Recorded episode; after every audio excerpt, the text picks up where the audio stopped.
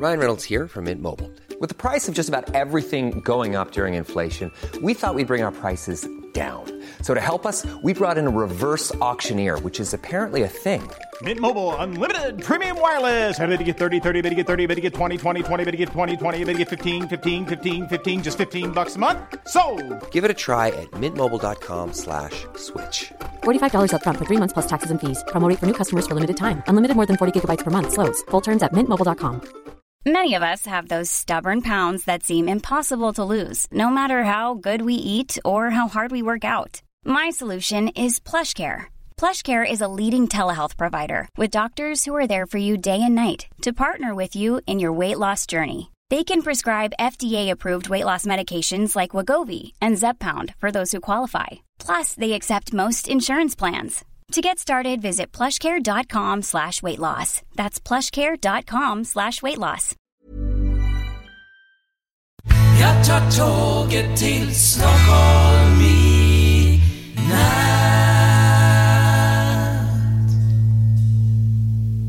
Hola, ¿qué tal? Soy Dani y esto es Haciendo el Sueco. Un poquito más me como el micro.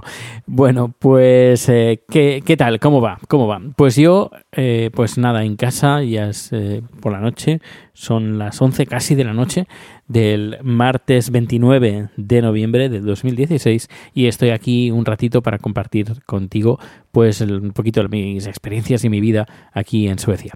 Y hoy muy relacionado con Suecia y España.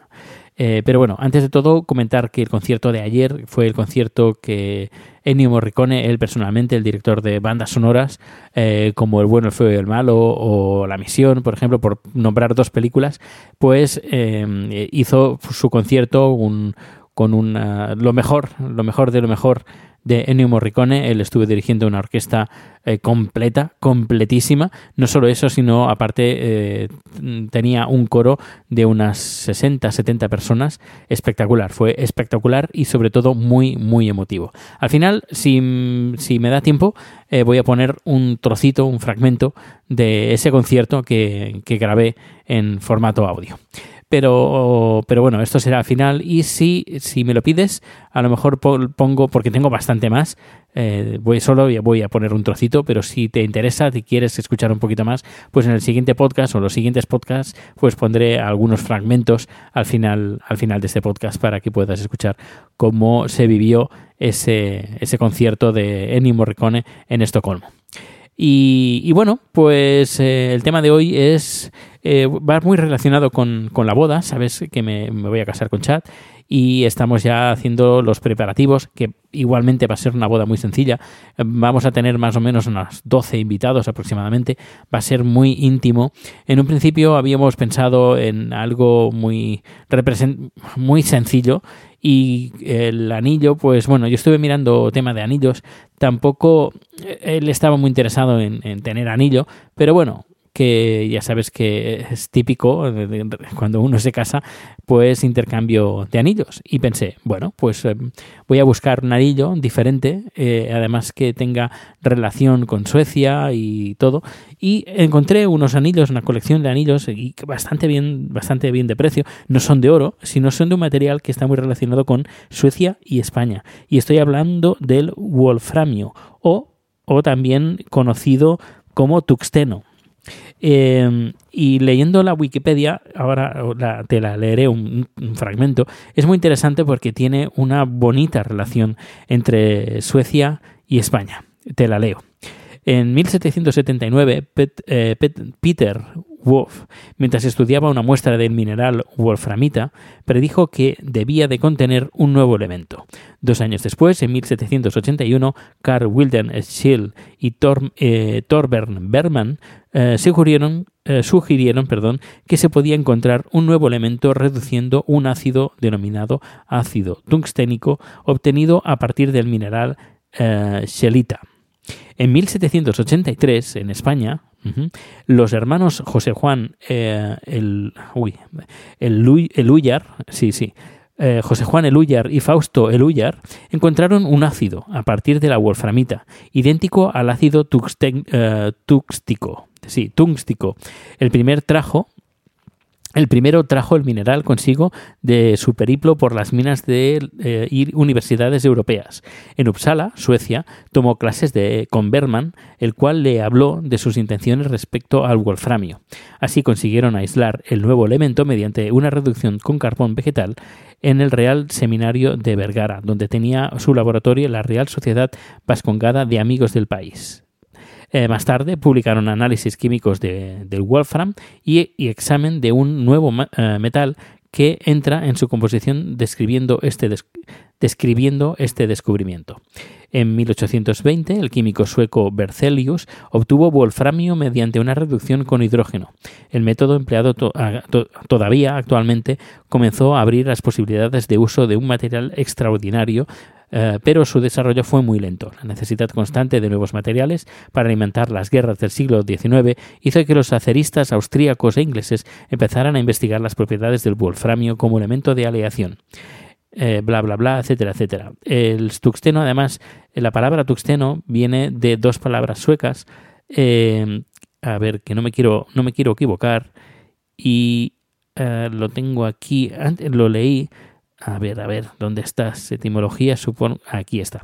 Eh, la, palabra, la, palabra tuxteno procede del sueco. Tung se traduce como pesado y sten, piedra, es decir, piedra pesada.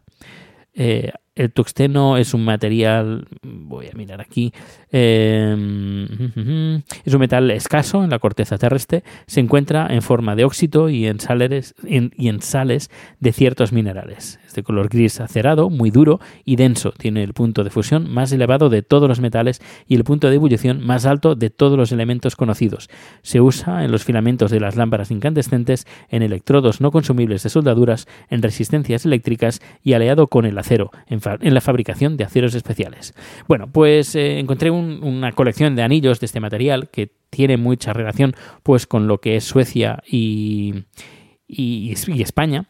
Y nada, eh, se lo regalé y claro, eh, podemos decir que si no conoces el, material, este metal, y lo ves por primera vez, pues te, te, da una impresión de que esto es como una baratija. Un poquito lo es. A ver, no es oro, no es titanio. Eh, bueno, eh, sí, no es. Ah, no son metales, no es plata. Es un metal así un poco especial, como he comentado. Y, pero claro, si no conoces la historia, pues eh, ves que eso es una, una pequeña baratija. cuando le regalé el anillo, mm, se quedó como un poco. Mm, ¿Qué me estás dando? ¿Cuánto te ha costado esto? ¿20 euros? ¿30? Eh, y la verdad, pues eh, no sé, fue un poquito decepcionante. Al final le conté la historia y claro, me dijo, ah, lo siento, lo siento, eh, no sabía la historia y, claro, em, para un tailandés, pues cuando uno se casa, se casa con oro, que es lo típico, un pequeño anillo, bueno, un anillo de oro. Así que hoy hemos estado mirando anillos, anillos de oro, sencillitos, muy sencillitos, en los más baratos, porque bueno, es al menos para tener un, uno, un recuerdo, no solo un recuerdo, sino también el símbolo de, del matrimonio. Además, claro, me dices que claro, es que nosotros los tailandeses, eh, claro, en un principio nos íbamos a casar sin anillo. Claro, dijo, pero es que todo el mundo me va a preguntar, eh, ¿y el anillo? ¿Y el anillo? ¿Y el anillo? ¿Dónde está el anillo? Y claro, pues sería mejor hacer un anillo y aunque no sea de 18, de 24 o de 5.000 quilates, pero bueno, al menos que se note un poquito así el, dorado. Eh, algo que sencillo, no muy, no muy grande, sí, más bien ligero en todos los aspectos, no solo de peso, sino también de dinero. Eh, y nada, pues eh, lo, hemos reservado y en cinco días tendremos el anillo. Y bueno, va a ser una boda bastante sencilla, por no decir muy sencilla y vamos a tener muy pocos invitados, 12 en total.